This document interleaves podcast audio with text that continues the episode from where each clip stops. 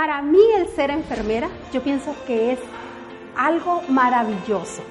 ¿Por qué? Porque el ser enfermera yo puedo demostrar mi amor hacia el prójimo. La necesidad principal del Hospital General es que tengamos un edificio nuevo, el cual lo tengamos equipado con material, equipado con instrumental, materiales que necesitamos el personal de enfermería, médicos.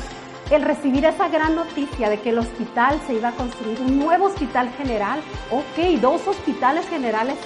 Qué impacto fue para nosotros, el personal de salud, una gran, grande bendición de poder ayudar a otros, tener un hospital equipado con camas dignas donde los pacientes puedan venir y poder darle posición necesaria, poder ayudar a un paciente accidentado, un paciente que llegue infartado para poder dar los cuidados.